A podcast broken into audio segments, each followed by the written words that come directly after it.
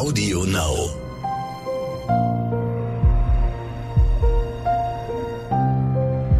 Verbrechen von nebenan. True Crime aus der Nachbarschaft.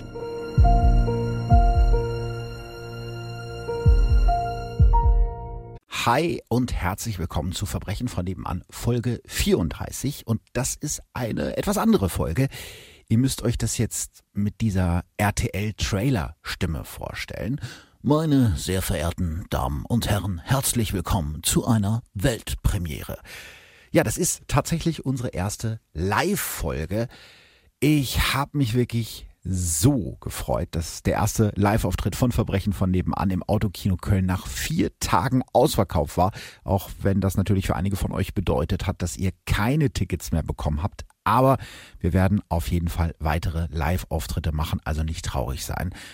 Und ich muss zugeben, dass ich am Anfang schon ganz schön angespannt war, weil irgendwie bin ich es als Moderator ja schon gewohnt, mal vor Leuten zu stehen.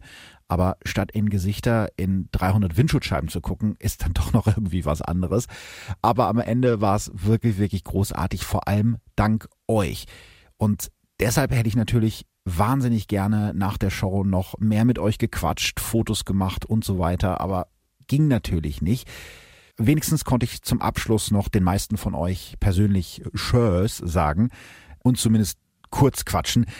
Das ist schon krass, wie weit manche von euch gefahren sind, um euch so einen Podcast auf der Bühne anzugucken. Und dafür nochmal danke, das bedeutet mir nämlich wirklich viel. Ihr habt mir nach der Veranstaltung auch ganz viele Mails geschrieben. Da ist mein Instagram-Account ein bisschen eskaliert.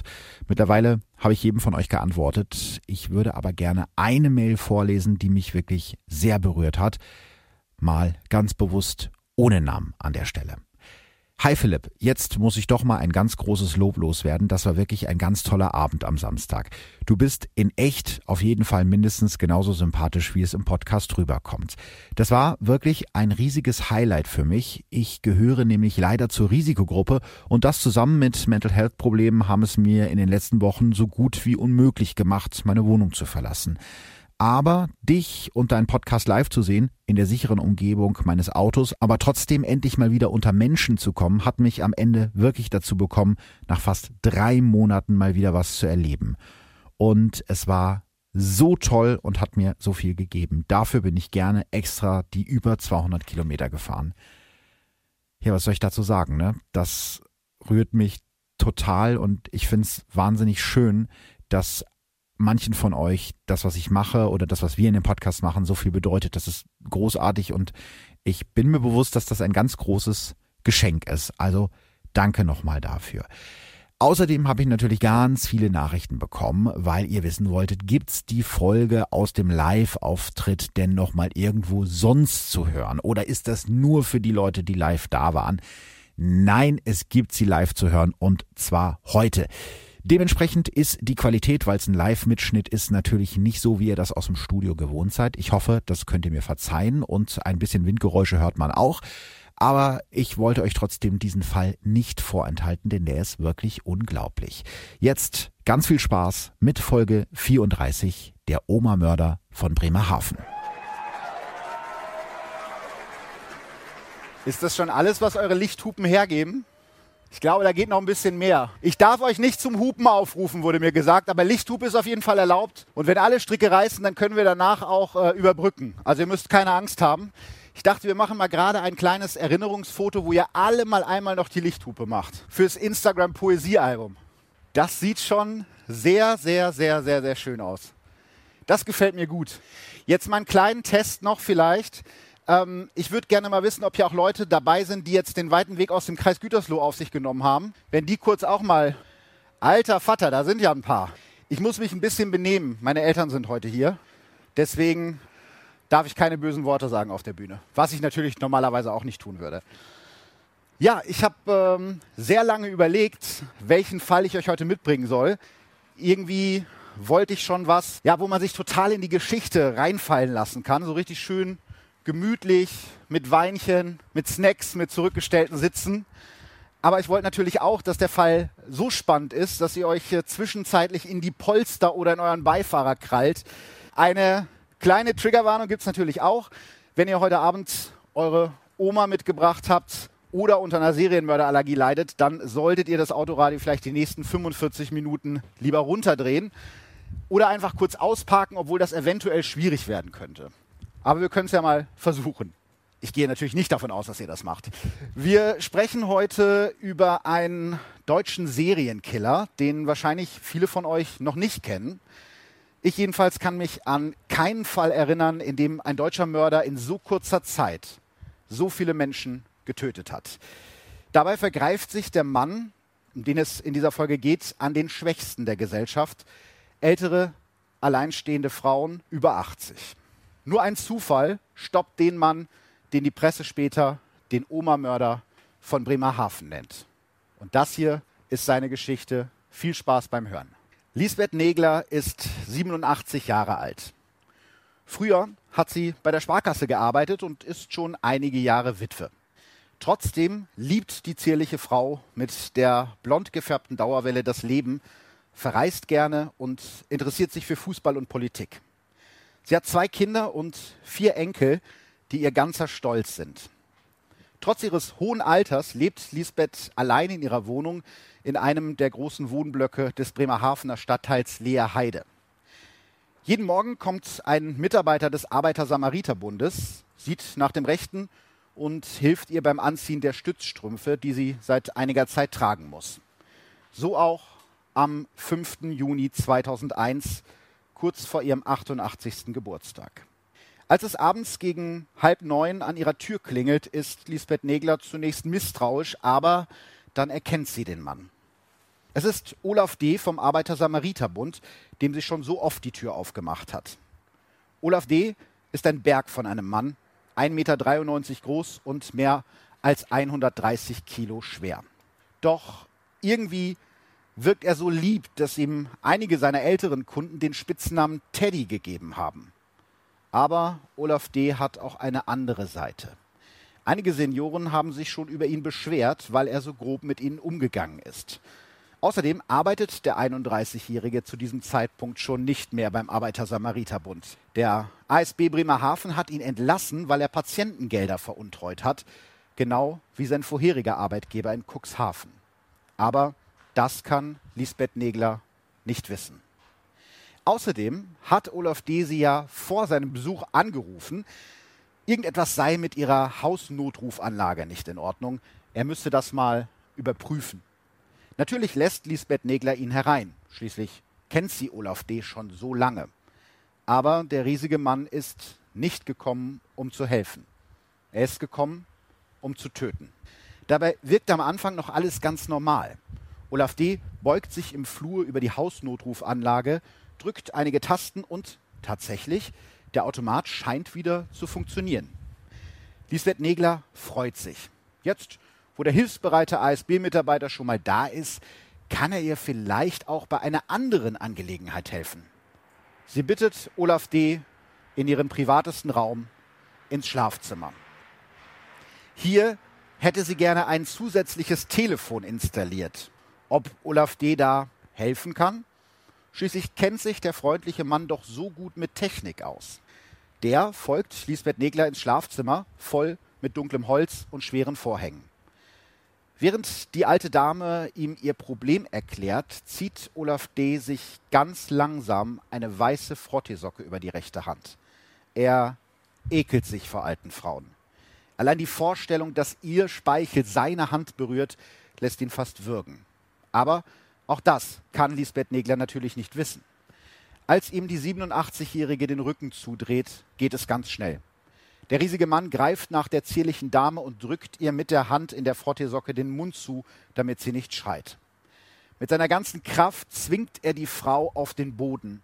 Seine 130 Kilo drücken auf ihren zerbrechlichen alten Körper. Lisbeth Negler hat keine Chance, als Olaf D. das Leben aus ihr herausdrückt. Danach legt er ihre Leiche so hin, als wäre sie einfach umgefallen und eines natürlichen Todes gestorben. Von früheren Besuchen bei der alten Dame weiß Olaf D., wo Lisbeth Neger ihr Bargeld aufbewahrt. Er durchwühlt eine Kommode in ihrem Wohnzimmer und wird fündig. 200 Mark. Weitere 100 Mark nimmt er aus ihrem Portemonnaie, das er, wie erwartet, in ihrer Handtasche findet, die über einem Sessel hängt. Olaf D. ist wütend. Er hatte sich mindestens 1000 Mark erhofft. Am Ende ist es nicht mal ein Drittel. Und dafür hat er die Alte angefasst, obwohl er sich doch so ekelt.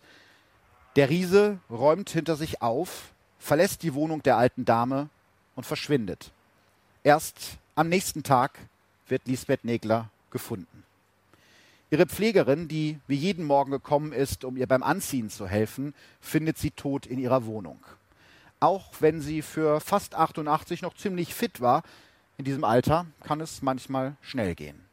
Vielleicht auch deshalb schaut der Hausarzt nicht ganz so besonders genau hin. Auf dem Totenschein kreuzt er an, dass es keinerlei Anzeichen für einen nicht natürlichen Tod gibt. Der Oma-Mörder von Bremerhaven hat sein erstes Opfer gefunden. Es ist der perfekte Mord. Perfekt heißt in dem Fall natürlich unentdeckt. Gerade beim Menschen in diesem Alter schauen Ärzte, die den Totenschein ausstellen, nicht so richtig genau hin, wie sie sollten. Und im Fall von Lisbeth Negler wäre es schon von außen sofort sichtbar gewesen, dass sie eines nicht natürlichen Todes gestorben ist, wenn der Arzt sich mehr Mühe gegeben hätte. Der bekannte Hamburger Rechtsmediziner Dr. Klaus Püschel wird die Leiche von Lisbeth Negler später nochmal untersuchen und erkennt dabei sofort, dass da etwas nicht stimmen kann. Da sind zunächst mal die Abschürfung und Blutergüsse, die deutlich sichtbar sind.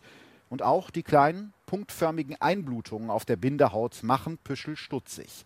Sie sind eigentlich ein deutliches Zeichen für eine Kompression der Halsgefäße, zum Beispiel durch Erwürgen oder Erdrosseln. Aber wir hatten das Thema ja schon mal in einer der vorherigen Folge, die ihr natürlich alle gehört habt. Gerade bei älteren Toten schauen Mediziner oft nicht so genau hin. Darauf werde ich später noch mal kurz zurückkommen. Jetzt aber erstmal zurück zu unserem Fall, denn Lisbeth Negler wird nicht das einzige Opfer des Oma-Mörders bleiben. Ab jetzt geht es Schlag auf Schlag. Ich kann mich an keinen Fall erinnern, in dem ein Serienmörder in so schneller Folge getötet hat, es ist, als wäre da plötzlich ein Damm in dem Mann gebrochen, den viele Teddy nennen. Das hier ist seine Geschichte. Olaf D. wird am 25. September 1969 in Bremerhaven geboren, als uneheliches Kind. Seinen leiblichen Vater lernt er nie kennen. Kurz nach Olafs Geburt heiratet seine Mutter Veronika Alfred D., der hat ursprünglich in der Reifenindustrie gearbeitet, hat mittlerweile aber zum Krankenpflegehelfer umgeschult. Der hagere Mann adoptiert den kleinen Olaf kurz nach der Hochzeit mit seiner Mutter Veronika. Olaf ist ein ganz normales Kind gewesen, nett und freundlich, erinnert sich seine Mutter später. Familie D ist nicht reich, aber Olaf wächst in anständigen, geordneten Verhältnissen auf. Er macht seinen Realschulabschluss und will Krankenpfleger werden, so wie sein Adoptivvater Alfred, zu dem er ein enges Verhältnis hat. Weil Olaf keinen Ausbildungsplatz findet, lässt er sich für acht Jahre bei der Bundeswehr verpflichten. In der Hinrich-Wilhelm-Kopf-Kaserne im niedersächsischen Cuxhaven absolviert er eine Ausbildung zum Sanitäter. Hier in der Sanitätseinheit macht er zum ersten Mal sowas wie eine kleine Karriere. Am Ende seiner Wehrzeit trägt er den Rang eines Oberfeldwebels. Gerade das macht ihm Spaß. Er ist der Vorgesetzte und seine Mitarbeiter müssen ihm folgen. Solange sie machen, was er ihnen sagt, gibt es keine Probleme. Olaf selber sieht sich als Schleifer, als einen, der für Zucht und Ordnung sorgt. Trotzdem gibt es auch viele Kollegen und Bekannte, die ihn als freundlich und hilfsbereit beschreiben. Schon damals hat Olaf D. zwei Seiten. Nach acht Jahren Militärdienst nutzt er das Recht auf eine von der Bundeswehr geförderte Berufsausbildung. Jetzt kann er sich endlich seinen Traum erfüllen und macht im Stadtkrankenhaus Cuxhaven eine Ausbildung zum Krankenpfleger. Nachdem er im Sommer 1997 sein Examen gemacht hat, darf er weiter in der Klinik arbeiten. Seine Vorgesetzten sind mit seiner Arbeit sehr zufrieden. Eigentlich scheint alles gut zu laufen im Leben von Olaf D. Im Mai 1999 heiratet er eine Kollegin. Seine Frau ist Krankenschwester und Mitglied der Neuapostolischen Kirche. Diese Glaubensgemeinschaft, der in Deutschland etwa 300.000 Menschen angehören, ist häufig relativ streng und in sich abgeschottet. Also konvertiert Olaf D. für seine Frau und wird ebenfalls neuapostolischer Christ. Er träumt davon, in die Fußstapfen seines Schwiegervaters zu treten und Prediger zu werden. Olaf D. und seine Frau leben zunächst ein glückliches Leben. Zwar verdienen beide recht gut, aber das Geld wird auch direkt wieder ausgegeben.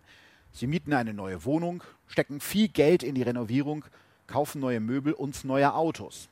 Er wollte mit allen mithalten, erinnert sich sein Stiefvater später.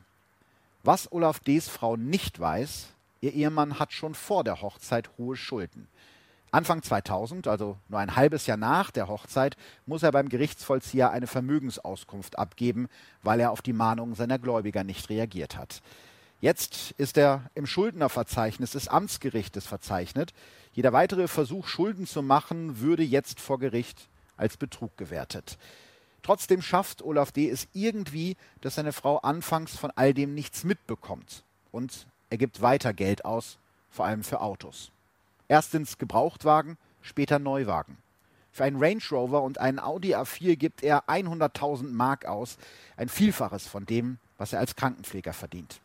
Irgendwann erfährt seine Ehefrau, dass Olaf D. hoch verschuldet ist und trennt sich von ihm nach gerade mal einem Jahr Ehe. Und im Leben des Olaf D. geht es noch weiter bergab. Kurz nach der Trennung verliert er auch noch seinen Job im Stadtkrankenhaus Cuxhaven. Nachdem immer wieder Patienten in der Klinik Geld gestohlen wird, gerät Olaf D. unter Verdacht. Sein Arbeitgeber kann ihm den Diebstahl nicht nachweisen, trotzdem bedrängt ihn die Klinikleitung, einen Aufhebungsvertrag zu unterschreiben. Zu diesem Zeitpunkt wird Olaf D. das erste Mal verurteilt. Beim Nebenjob an einer Tankstelle hat er 2000 Mark Wechselgeld gestohlen. Er streitet alles ab, doch die Videoaufzeichnungen der Tankstelle überführen ihn und er muss eine Geldstrafe von 600 Mark zahlen. Jetzt schalten sich seine Eltern ein. Sie überreden Olaf D. von Cuxhaven zurück in seine alte Heimat Bremerhaven zu ziehen. Der willigt ein und bezieht eine kleine Wohnung in einem dunklen Betonklotz einer Wohnbaugesellschaft in der Bütteler Straße in Bremerhaven, nur wenige hundert Meter von seinen Eltern entfernt. Auch wenn er zu diesem Zeitpunkt schon 31 ist, müssen ihm seine Eltern immer wieder unter die Arme greifen, zum Beispiel wenn mal wieder das Geld für die Miete fehlt oder der Strom abgestellt wird. Im November 2000 scheint es dann endlich wieder aufwärts zu gehen. Olaf D. bewirbt sich beim Arbeiter-Samariter-Bund Bremerhaven und bekommt dort tatsächlich einen Job. Und es ist ein guter Job. Er wird direkt stellvertretender Pflegedienstleiter. Gut, dass er vorbestraft ist, das hat er seinem neuen Chef natürlich verschwiegen. Der beschreibt ihn später als freundlich, zuvorkommend und zuverlässig. Olaf D. arbeitet sogar noch nach Feierabend freiwillig weiter. Und auch privat scheint es in seinem Leben wieder aufwärts zu gehen. Er hat eine neue Frau kennengelernt. Silvia R. ist wunderschön, hat rote Haare und meist ein leicht spöttisches Lächeln im Gesicht. Und sie bringt einen dreijährigen Sohn mit in die Beziehung. Die drei verbringen viel Zeit zusammen. Seinen Eltern erzählt er, dass seine neue Freundin bei der Sparkasse arbeitet und dass die beiden bald zusammenziehen wollen. Aber das ist eine Lüge. Die Rothaarige arbeitet als Prostituierte im Bremerhavener Rotlichtmilieu. Dort hat Olaf D. sie auch kennengelernt. Und zwar als Kunde. Die Bild wird später schreiben, der dicke Serienkiller. Er tötete für seine teure Sexgier. Oder nach jedem Mord feierte er Sexorgien im Bordell. Saftige Schlagzeilen, mit denen sich viele Zeitungen verkaufen lassen, nur sie stimmen nicht. Die forensische Psychiaterin Nala Saimeh, die Olaf D. für den Prozess begutachtet hat, sagt, das Gegenteil sei der Fall gewesen. Olaf D. sei ein Mann, der so wenig wie möglich sexuellen Kontakt zu Frauen gesucht habe. Der Sexbesessene, der alte Frauen deshalb umbringt, um irgendwelche Bordellorgien zu feiern, das ist vollkommen falsch. Zwar bezahlt Olaf D. seine neue Begleiterin Sylvia R., aber nicht für Sex, sondern hauptsächlich, um sich mit ihr zu unterhalten. Für ihn ist das eine Freundschaft, fast eine Art Beziehung. Er ist sehr einsam zu dieser Zeit. Olaf D. erzählt Sylvia stolz, dass sie jetzt nicht mehr anschaffen gehen muss. Er sei Chef eines Pflegedienstes und verdiene fast 10.000 Mark im Monat. Da könne er ohne Probleme für sie und ihr Kind sorgen.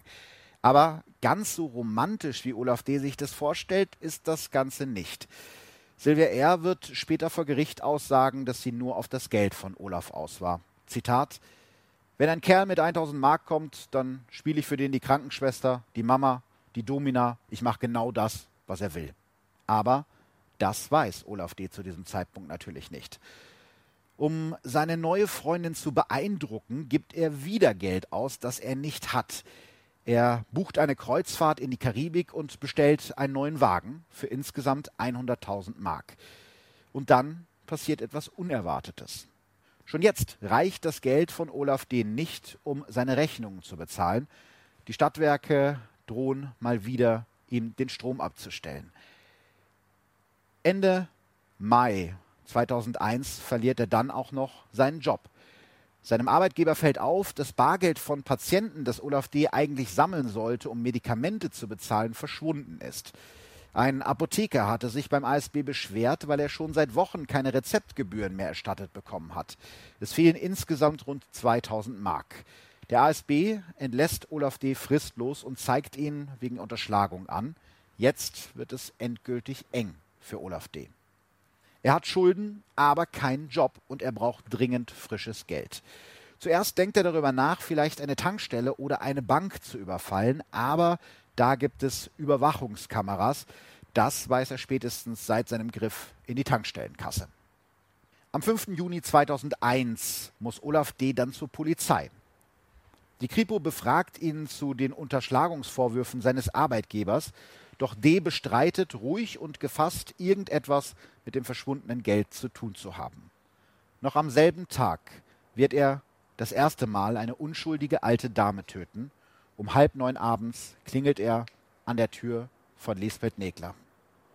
Nur zwei Tage nach dem ersten Mord schlägt der Oma-Mörder wieder zu. Es ist der 7. Juni 2001 in Bremerhaven-Geestemünde. In einem grauen Wohnblock an der vielbefahrenen Elbestraße lebt die 85-jährige Margarete Michaelis. Auch diese alte Dame kennt Olaf D. von seiner Arbeit beim ASB und sie mag ihn sehr, so erzählte er es später vor Gericht. Morgens um 10 klingelt er an ihrer Tür. Margarete lässt ihn ins Haus und Olaf D. stapft in seinen Gesundheitsschuhen die Treppe zu ihrer Wohnung hoch. Dabei wird er im Treppenhaus von zwei Nachbarinnen gesehen. Später erzählt er, die herzkranke Seniorin habe ihm freiwillig 850 Mark gegeben, weil sie ihn so mochte. Wahrscheinlich aber hat ihm Margarete Michaelis das Geld aus reiner Todesangst gegeben, damit er endlich von ihr ablässt. In der Aussage von Olaf D. liest sich das Ganze später natürlich etwas anders. Als Gegenleistung für das Geld, das sie ihm gegeben habe, hat ihn Margarete Michaelis in ihr Schlafzimmer gebeten. Dort habe sie sich bäuchlings aufs Bett gelegt, damit er ihre Waden massiert. Dann habe sie ihm gedroht zu schreien, wenn er sie nicht küssen würde. Da habe er nicht mehr gewusst, was er tun solle. So oder so, am Ende nimmt der große, schwere Olaf D. ein Kissen und drückt es der 85-jährigen schwerkranken Frau fünf Minuten lang aufs Gesicht, bis sie sich nicht mehr bewegt. Danach prüft er ihren Pupillenreflex und fühlt am Hals ihren Puls um sicherzustellen, dass Margarete Michaelis wirklich tot ist. Dann deckt er sie bis zum Hals zu. Doch dieses Mal, nach seinem zweiten Mord, schöpft zum ersten Mal jemand Verdacht. Als Margarete Michaelis gefunden wird, liegt sie auf dem Rücken in ihrem Bett, die Decke bis zum Kinn hochgezogen. Doch unter der Decke ist sie noch vollständig angezogen. Außerdem stellt ihr Hausarzt Spuren am Körper der alten Dame fest, die auf Gewalteinwirkung hindeuten. Der Staatsanwalt Fritz H. ordnet deshalb eine Obduktion der Toten an, die schon einen Tag später am 8. Juni 2001 stattfindet. Aber Olaf D. hat Glück. Die Gerichtsmediziner können keine eindeutigen Spuren eines gewaltsamen Todes feststellen. Die Diagnose lautet akutes Linksherzversagen. Und so heißt es dann in ihrer Todesanzeige, kurz nach ihrem 85. Geburtstag entschlief unsere liebe Mutter, Schwiegermutter Großmutter, Urgroßmutter, Schwester, Schwägerin und Tante Margarete Michaelis. Ja, und so kann der Oma-Mörder von Bremerhaven auch ungestört weitermorden. Drei Tage später besucht er sein nächstes Opfer. Am 10. Juni 2001 klingelt Olaf D. bei Helene König. Die 83-Jährige ist kurz vorher gestürzt und hat sich den Oberschenkel gebrochen. Seit sie aus dem Krankenhaus entlassen wurde, wird sie in ihrer Wohnung von Pflegern des ASB versorgt, auch von Olaf D. Helene König war immer eine fleißige Frau. Früher hat sie im Gemischtwarenladen ihres Vaters ihr Geld verdient, später arbeitete sie jahrelang als Haushälterin für eine wohlhabende Kaufmannsfamilie. Über deren ehemaligen Geschäft in der Bremerhavener Georgstraße wohnt sie auch heute noch. Wahrscheinlich hat sie sich gefreut, dass der nette Herr D. sie besucht, um sich nach ihrem Gesundheitszustand zu erkundigen. Doch sobald die Wohnungstür hinter den beiden ins Schloss fällt, greift der Mann sie sofort an. Brutal zerrt er den nur 1,51 Meter große und kaum 45 Kilo schwere Frau in ihr Schlafzimmer. Olaf D., der fast dreimal so viel wiegt wie Helene König, drückt die alte Dame mit dem Gesicht so lange auf ihr Bett, bis sie ihm sagt, wo ihr Geld ist. In Todesangst verrät sie ihm ihr Versteck. Doch er drückt einfach weiter, bis die 83-Jährige erstickt. Danach dreht Olaf D. den toten Körper von Helene König in ihrem Bett auf den Rücken um ihren Tod möglichst natürlich aussehen zu lassen. Nach ihrem Geld muss er nicht lange suchen. In der Schlafzimmerkommode findet er 230 Mark. Dieses Mal geht er sorgfältiger vor. Er wischt sogar die Türklinken ab, um seine Fingerabdrücke zu entfernen. Dabei trägt er wieder eine Frotteesocke über der rechten Hand. Die Vorstellung, seine Opfer mit der bloßen Hand zu berühren, ekelt ihn an. Nachdem er alle Spuren beseitigt hat, schleicht sich Olaf D. aus dem Haus und lässt die Leiche von Helene König einfach im Bett liegen. Und auch dieses Mal wird einige Zeit später ein Arzt gerufen, um die tote Frau zu untersuchen. Und wieder übersieht ein Mediziner die deutlichen Anzeichen dafür, dass die alte Dame gewaltsam ums Leben gekommen ist. Als Todesursache schreibt der Arzt Herzversagen in den Totenschein. Ein weiterer perfekter Mord des Olaf D. Zwei Tage später wird der nächste passieren. Am 12. Juni 2001 schlägt Olaf D. zum vierten Mal zu. Sein nächstes Opfer, Lieselotte Schwarz, lebt in einem großen grauen Wohnblock in der Boschstraße 11 in Bremerhaven-Grünhofe, einer tristen 60er Jahre Betonsiedlung. Die 85-Jährige hat früher bei dem Bremer Wohnungsunternehmen Gewoba gearbeitet. Auch sie kennt Olaf D. als freundlichen Mitarbeiter des ASB und lässt ihn in die Wohnung. Sobald die beiden alleine sind, zieht sich Olaf D. wieder die Frottesocke über seine rechte Hand. Von hinten schleicht er sich an die zierliche Frau heran und will sie überraschen. Aber Lieselotte Schwarz reagiert nicht so wie die Frauen vor ihr. Sie wehrt sich. Auch als Olaf D. sich mit seinen mehr als 130 Kilo auf sie wirft und ihr die Luft aus dem Körper drückt wie aus einer alten Zahnpastatube. Lieselotte Schwarz kämpft und verrät ihm nicht, wo sie ihr Geld versteckt hat. Also muss Olaf D. noch brutaler werden. Der massige Mann kniet sich auf dem Bett über die alte Dame und setzt sich auf ihren Rücken. Die Wirbelsäule von Lieselotte Schwarz bricht mehrfach, ihre Bewegungen werden immer langsamer. Plötzlich klingelt es an der Tür. Olaf D. lässt von der Frau ab und schleicht sich aus der Tür der Wohnung auf den zum Hof liegenden Laubengang des Hochhauses. Von hier aus kann er auf dem Parkplatz das gelbe Auto des ASB sehen. Das erkennt er auf den ersten Blick. Bis vor kurzem ist er selbst noch mit so einem Auto rumgefahren. Eine Pflegerin steigt aus. Jetzt muss es schnell gehen, denn Olaf D. weiß natürlich, dass seine ehemalige Kollegin wahrscheinlich einen Schlüssel für die Wohnung von Lieselotte Schwarz hat. So schnell es sein schwerer Körper zulässt, hastet er im Treppenhaus des Hochhauses zwei Stockwerke nach oben. Dort versteckt er sich, bis er sehen kann, dass die Pflegerin nach einigen Minuten zurück zu ihrem Wagen geht. Währenddessen liegt Lieselotte Schwarz mit einem dreifachen Wirbelsäulenbruch und weiteren schweren Verletzungen tot in ihrer Wohnung. Gerichtsmediziner Klaus Püschel erinnert sich später, wie furchtbar die alte Dame zugerichtet war. Der Brustkorb war so gebrochen, als wäre ein Panzer darüber gefahren. Und doch wird der erste Arzt, der die Leiche von Lieselotte Schwarz untersucht, diese enorm schweren Verletzungen übersehen. Wieder mal wird im Totenschein eine natürliche Todesursache angekreuzt. Das macht Gerichtsmediziner Klaus Püschel fassungslos. Im Spiegel sagt er damals über den Medizinerkollegen, der die Leiche von Lieselotte Schwarz als erster untersucht hat, er hat die Grundlagen der äußeren Leichenschau nicht beachtet. Aber auch hier haben wir wieder dasselbe Problem. Ein älterer Mensch mit Vorerkrankungen liegt tot in seinem Bett, da ist ein natürlicher Tod das naheliegendste. Eigentlich. Das bedeutet aber auch, dass ein Serienmörder, der sich alte Menschen als Opfer ausgesucht hat, einfach unbehelligt weitermorden kann. Es ist der 15. Juni 2001 morgens um halb neun. Olaf D. hat wieder seine Frottesocke dabei, als er bei der 89-jährigen Anneliese Kaune in der Teestraße klingelt. Trotz ihres hohen Alters ist die kleine Frau mit den weißen Haaren geistig und körperlich ziemlich fit, nur ihr Blutdruck ist ein bisschen zu hoch. Anneliese Kaune ist ein absoluter Familienmensch. Sie hat vier Kinder und insgesamt 22 Enkel und Urenkel. Die Einladung für ihren 90. Geburtstag im August hat sie schon verschickt. Sie will ihn groß mit Freunden feiern. Als Olaf D. anfängt, sie zu ersticken, wehrt sich die zierliche Frau heftig. Ihr Körper ist später mit Dutzenden Blutergüssen übersät. Trotzdem verrät sie nicht, wo sie ihr Geld versteckt hat. Als die 89-Jährige tot ist, muss es wieder ganz schnell gehen. Olaf D. weiß, dass jeden Moment die Pflegerin kommt, um wie jeden Morgen bei Anneliese Kaune den Blutdruck zu messen. Er kennt schließlich die Zeitpläne des ASB. Viele der Dienstpläne hat er vor kurzem noch selbst geschrieben. Dieser Mord hat viel zu lange gedauert. Olaf D. hat keine Zeit mehr, die Wohnung nach Bargeld zu durchsuchen. Er wischt nur schnell seine Fingerabdrücke von der Türklinke und flüchtet. Anneliese Kaune ist völlig umsonst gestorben und Olaf D. hat noch nicht genug. Noch am selben Tag will er wieder töten. Sein sechstes Opfer, Martha Neubauer, ist eine kleine Frau.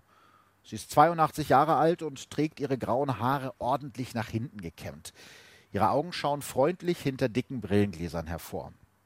Morgens gegen neun klingelt es an der Tür ihres hübschen, rot verklinkerten Einfamilienhauses in Bremerhaven-Wulsdorf. Der Mann, der da vor ihrer Haustür steht, hat vor nicht mal einer halben Stunde eine andere alte Dame brutal ermordet. Aber das kann Martha Neubauer natürlich nicht wissen. Olaf D. erzählt ihr, er sei gekommen, um zu prüfen, ob man ihr Badezimmer behindertengerecht ausbauen könne. Martha Neubauer wiegelt ab. Sie braucht keine Behindertentoilette, sie käme auch so gut zurecht. Aber Olaf D. besteht darauf. Er müsse das Bad inspizieren. Und weil Martha Neubauer den großen, massigen Mann als Mitarbeiter des ASB kennt, lässt sie ihn herein und führt ihn ins Badezimmer.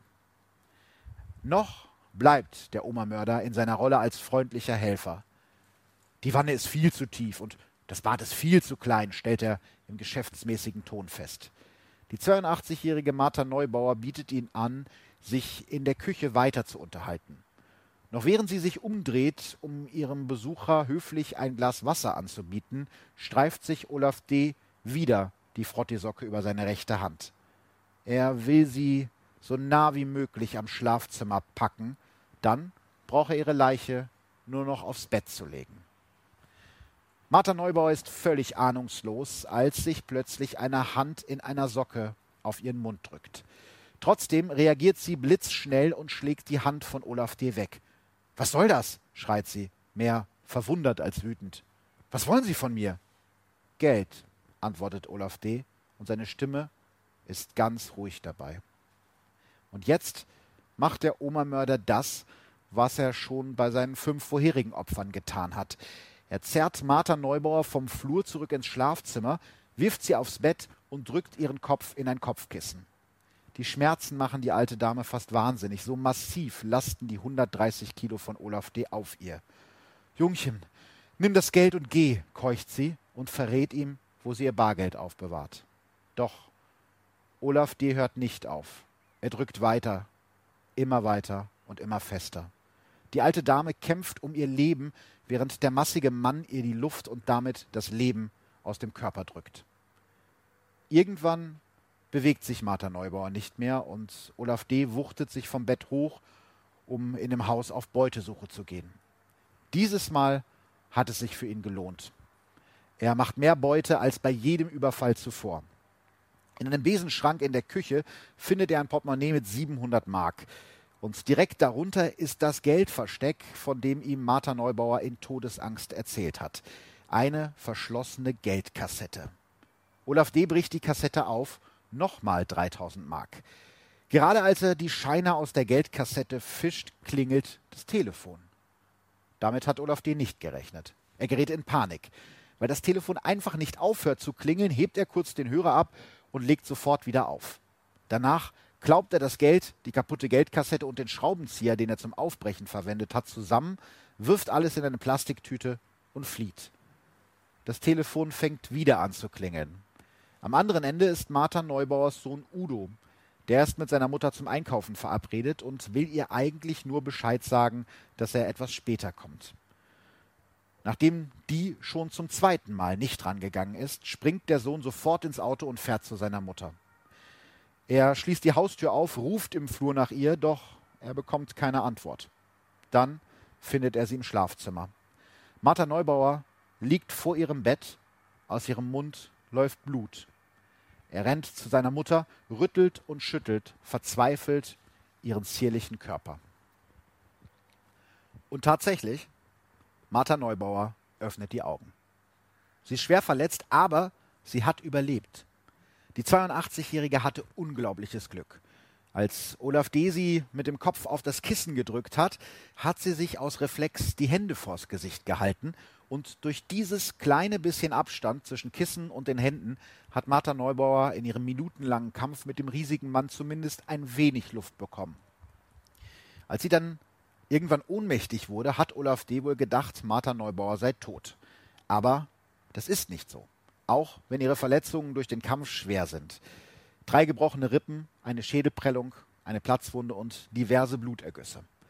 Deshalb ist sie erst auch ein wenig orientierungslos, fragt immer wieder, wo bin ich? Aber dann sagt sie die vier Worte, die ihren Sohn Udo aufhorchen lassen und die für den Oma-Mörder von Bremerhaven den Anfang vom Ende bedeuten. Wo ist der Kerl? Der Kerl gibt gerade das Geld von der alten Dame aus, von der er glaubt, dass er sie getötet hat, genau wie die fünf Frauen vor ihr. Erst zahlt er den Stadtwerken das fehlende Geld für die Stromrechnung, dann lädt er seine Freundin Silvia erst ins Restaurant, dann zum Friseur und schließlich zur Pediküre ein. Zusätzlich dazu drückt er ihr 1500 Mark in Bar in die Hand. Sie soll sehen, dass er Geld hat, dass er ihr jeden Wunsch erfüllt.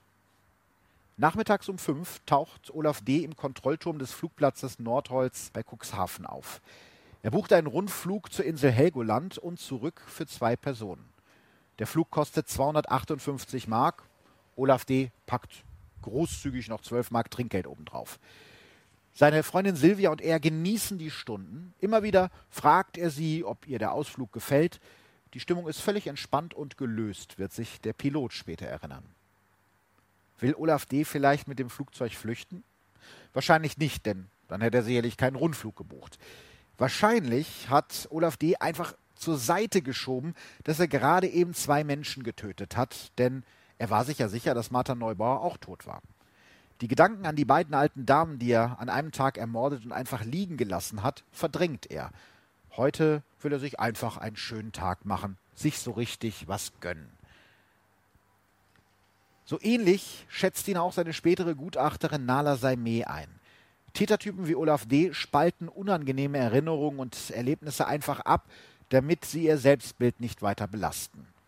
Wenn ihn die Taten überhaupt belastet haben. Die Psychiaterin vermutet sogar, dass das Töten für Olaf D. einfach nur ein Job war. Eine weitere Möglichkeit, um an Geld zu kommen nur dass dafür halt Menschen sterben müssen.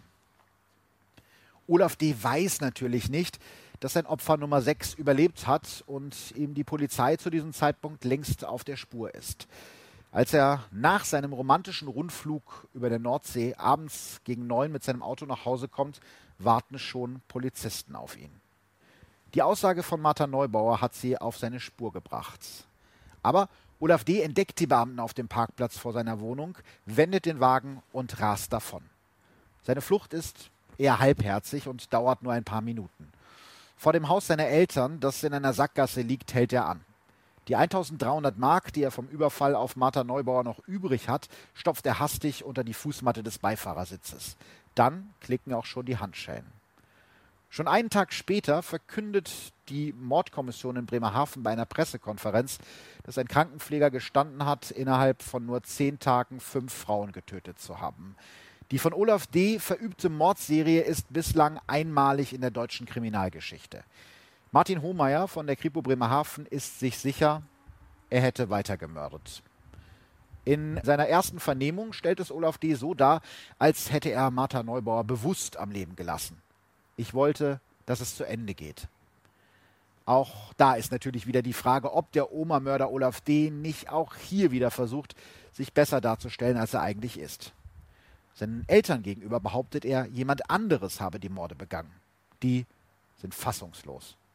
Aber es waren doch deine Hände, die sich um den Hals der Frauen gelegt haben, schreit ihn sein Stiefvater Alfred an. Das war ein anderes Ich, antwortet Olaf D. und zuckt mit den Schultern. Bei Veronika und Alfred D. mischt sich die Fassungslosigkeit über die Taten ihres Sohnes mit Wut. Sein Stiefvater sagt kurz vor dem Prozess in einem Fernsehinterview, im Grunde genommen darf der nie wieder rauskommen bei so einer Tat. Darüber soll der Prozess entscheiden, der am 8. November 2001 im Saal 201 des Bremer Landgerichts startet. Rechtsmediziner Klaus Püschel aus Hamburg, der in dem Prozess als Gutachter aussagt, erinnert sich. Der Fall Olaf D. war in vieler Hinsicht außergewöhnlich. So einen Fall habe ich vorher noch nie bearbeitet und hinterher auch nicht wieder. Der Oma-Mörder selbst sagt so gut wie nichts in dem Verfahren. Dafür hat er vorher ausgepackt. Im Gespräch mit der Gutachterin Dr. Saimé versucht Olaf D. seine unglaubliche Mordserie irgendwie zu rechtfertigen. Die älteren Frauen hätten ihr Geld doch sowieso nicht mehr gebraucht. Er könne damit viel mehr anfangen. Nala Saimé fasst das, wie ich finde, ganz gut zusammen. Zitat: Herr D. ist ein Mensch, der mitleidlos ist. Er hat in erster Linie Mitleid mit sich selbst. Ganz anders sieht das natürlich Olaf D.s Verteidiger Thomas Domanski. Der bezeichnet seinen Mandanten als gutmütigen Menschen, der ein bisschen naiv sei.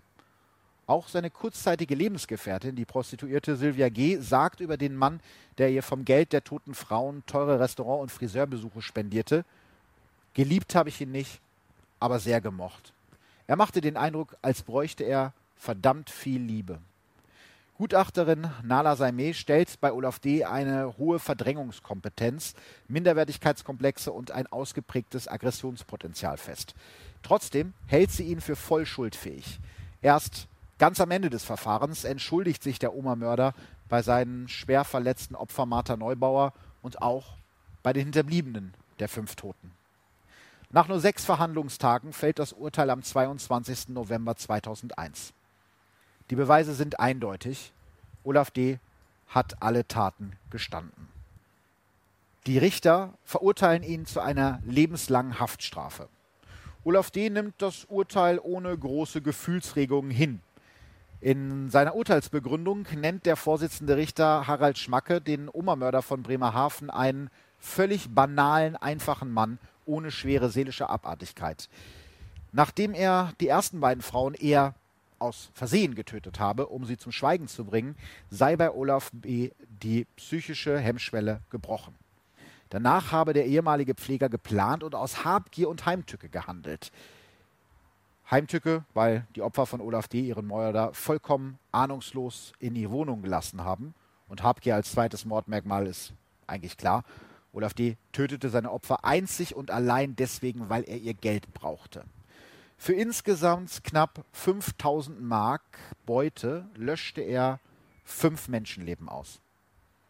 Auch deshalb stellt das Landgericht Bremen bei Olaf D. eine besondere Schwere der Schuld fest, damit ist eine frühzeitige Haftentlassung im Jahr 2016 ausgeschlossen. Der Vorsitzende Richter Harald Schmacke geht in einem Fernsehinterview sogar davon aus, dass Olaf D. mindestens 30 Jahre im Gefängnis bleiben muss. Damit könnte er erst 2031 wieder freikommen.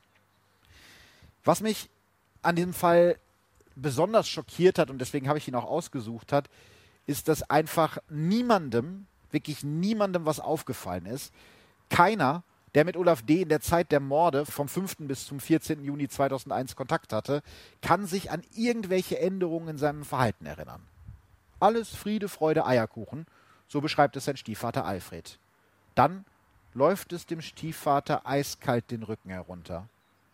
Wahrscheinlich war es nur eine Frage der Zeit, dann wären wir dran gewesen. Olaf D. sitzt heute immer noch im Gefängnis.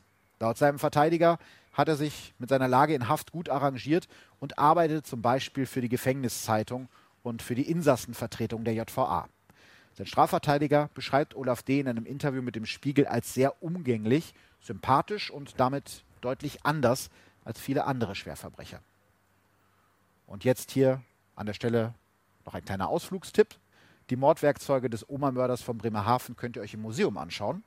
Seit 2017 sind die Frottesocken und die Kissen, mit denen Olaf D. seine Opfer erstickte, im neu gestalteten Kriminalmuseum in Bremerhaven zu sehen. Also, falls ihr später noch Lust habt, euch was anzugucken oder einen kleinen Tagesausflug machen wollt, kleiner Tipp von mir.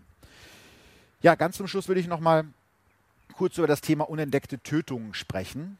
Ähm, könnt ihr mal gerade ein kurzes Quiz im Auto machen. Ich hatte eigentlich gehofft, dass ich jemanden auf die Bühne holen kann, aber das ist natürlich Corona-bedingt ein bisschen schwierig. Also denkt so ein bisschen für euch nach. Was glaubt ihr, bei wie vielen Tötungsdelikten in Deutschland so im Jahr ermittelt wird? Also wie viele Mord- und Totschlagermittlungen gibt es in Deutschland im Jahr? Dürft gerne mit euren BeifahrerInnen diskutieren. Wer näher dran ist, kriegt äh, die letzten Salzstangen, die ihr wahrscheinlich alle mitgebracht habt. Oder wettet einfach um die Ehre. Ich kann es euch sagen, weil ich habe es natürlich nachgeguckt. Laut BKA hat die Polizei in Deutschland 2019 in 2300 Tötungsdelikten ermittelt, also Morde, Totschläge und Tötungen auf Verlangen. Wobei bei der Zahl natürlich auch immer die versuchten Tötungen dabei sind. Wenn wir uns also nur die vollendeten Tötungen anschauen, gab es bei uns in Deutschland vergangenes Jahr 245 Morde und rund 300 Totschläge. Der Rechtsmediziner Klaus Püschel geht davon aus, dass mindestens noch mal genauso viele Morde bei uns in Deutschland unentdeckt bleiben. Es gibt da ein äh, Zitat, was in diesem Zusammenhang immer wieder auftaucht. Ich weiß nicht, von wem es ursprünglich stammt, das kann man nicht rausfinden, aber ich finde es sehr passend. Wenn auf dem Grab jedes Mordopfers eine Kerze brennen würde, dann wären die Friedhöfe nachts hell erleuchtet. Und dabei ist der eigentliche Knackpunkt oft eben die Leichenschau. Da haben wir, haben wir ja gerade schon drüber gesprochen. Die wird meist am Fundort der Leiche durchgeführt. Dafür wird der Leichnam entkleidet und oberflächlich untersucht. Meist wird dann durch äh, Nachweis eines sogenannten sicheren Todeszeichens wie Leichenflecken oder Leichenstarre der Tod festgestellt. Ein weiteres sicheres äh, Todeszeichen ist übrigens auch ein fehlender Kopf. Das fand ich ganz interessant. Ähm, diese Leichenschau führt meist der Hausarzt des Verstorbenen durch. Der Rostocker Rechtsmediziner Professor Fred Zack hat für eine Studie im Jahr 2017 10.000 Todesfälle in Deutschland überprüft. Das Resultat ist erschreckend. Mehr als 97 Prozent der Totenscheine weisen Fehler auf. Laut Studie sind das zwar meistens Flüchtigkeitsfehler wie ein falsches Alter bei den Toten, aber manchmal eben auch Hinweise für einen gewaltsamen Tod, die übersehen wurden. Wenn man diese Fälle hochrechnet auf die Verstorbenen in Deutschland, dann sind das im Jahr etwas über 4000 Fälle, die nicht als unnatürlicher Tod vermerkt werden, obwohl sie gemeldet werden müssten. Das liegt zum Beispiel daran, dass die Leichenschauen in Deutschland nicht einheitlich geregelt sind. Und es spielt natürlich auch eine Rolle, dass diese Leichenschauen oft vom Hausarzt durchgeführt werden. Und der kennt ja oft auch die Familie des Toten oder der Toten. Und da traut man sich vielleicht auch manchmal nicht, eine unklare Todesursache zu vermerken, um der Familie noch mehr Trauer und Stress zu ersparen. Und ich glaube, man muss es ganz ehrlich sagen, das haben wir in diesem Fall auch wieder gesehen, besonders gefährdet für unentdeckte Tötungsdelikte sind ältere oder kranke Menschen.